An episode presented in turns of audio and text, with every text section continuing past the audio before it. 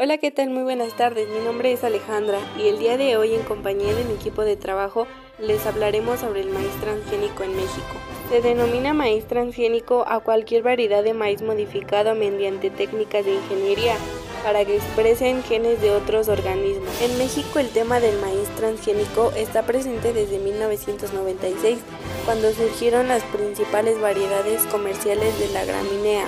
La biotecnología y salubridad no solo en el país sino en el mundo adquiere nuevos matices cuando nos enteramos que la gran mayoría de maíz en México contiene transgenes, aunque no esté permitido el cultivo de maíz transgénico.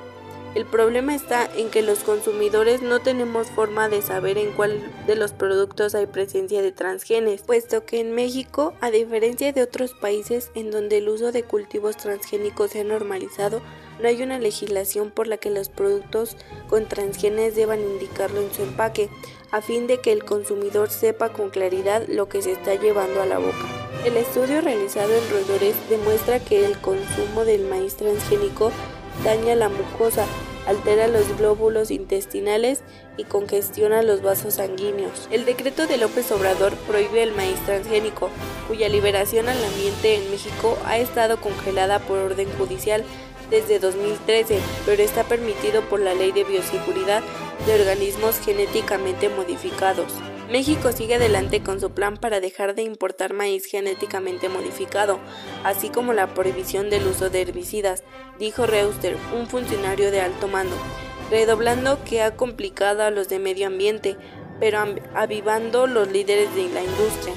El plan decretado a fines del 2020 persigue reemplazar 16 millones de toneladas de maíz amarillo, importado principalmente de agricultores estadounidenses y casi todo modificado, con una nueva producción local para 2024. Espero que la información que se presentó anteriormente haya sido de todo su agrado. Bueno, sin más que decir me despido, que tengan un excelente día. Gracias. Hola, ¿qué tal? Muy buenas tardes. Mi nombre es Alejandra y el día de hoy en compañía de mi equipo de trabajo les hablaremos sobre el maíz transgénico en México. Se denomina maíz transgénico a cualquier variedad de maíz modificado mediante técnicas de ingeniería para que expresen genes de otros organismos. En México el tema del maíz transgénico está presente desde 1996, cuando surgieron las principales variedades comerciales de la gramínea. La biotecnología y salubridad no solo en el país sino en el mundo adquiere nuevos matices cuando nos enteramos que la gran mayoría de maíz en México contiene transgenes, aunque no esté permitido el cultivo de maíz transgénico.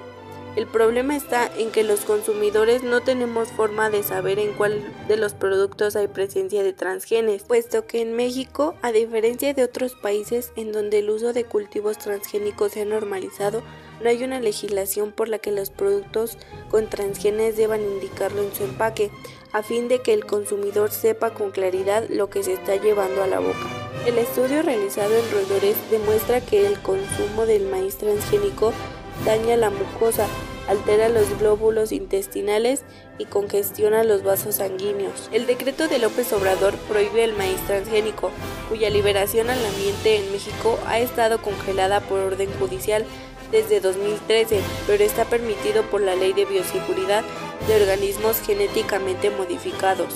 México sigue adelante con su plan para dejar de importar maíz genéticamente modificado, así como la prohibición del uso de herbicidas, dijo Reuster, un funcionario de alto mando, redoblando que ha complicado a los de medio ambiente, pero avivando los líderes de la industria.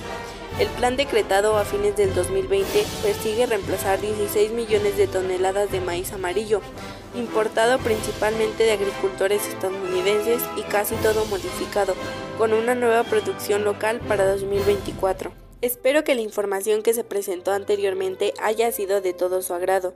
Bueno, sin más que decir me despido, que tengan un excelente día. Gracias.